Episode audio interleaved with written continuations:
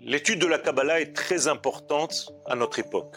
Tout simplement parce que nous arrivons à la fin de ce temps qu'Akadosh Baruch a prévu pour la création du monde.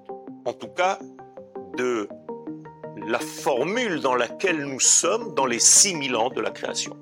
Et aujourd'hui, nous dit le Harizal qu'il est grand temps de dévoiler ces secrets, tout simplement parce que de la même manière que le monde a déjà évolué, a déjà eu un degré de maturité, eh il est capable d'entendre, comme dans la science, comme dans la physique, des degrés qui sont de l'ordre du secret, la même chose au niveau du langage de la Torah.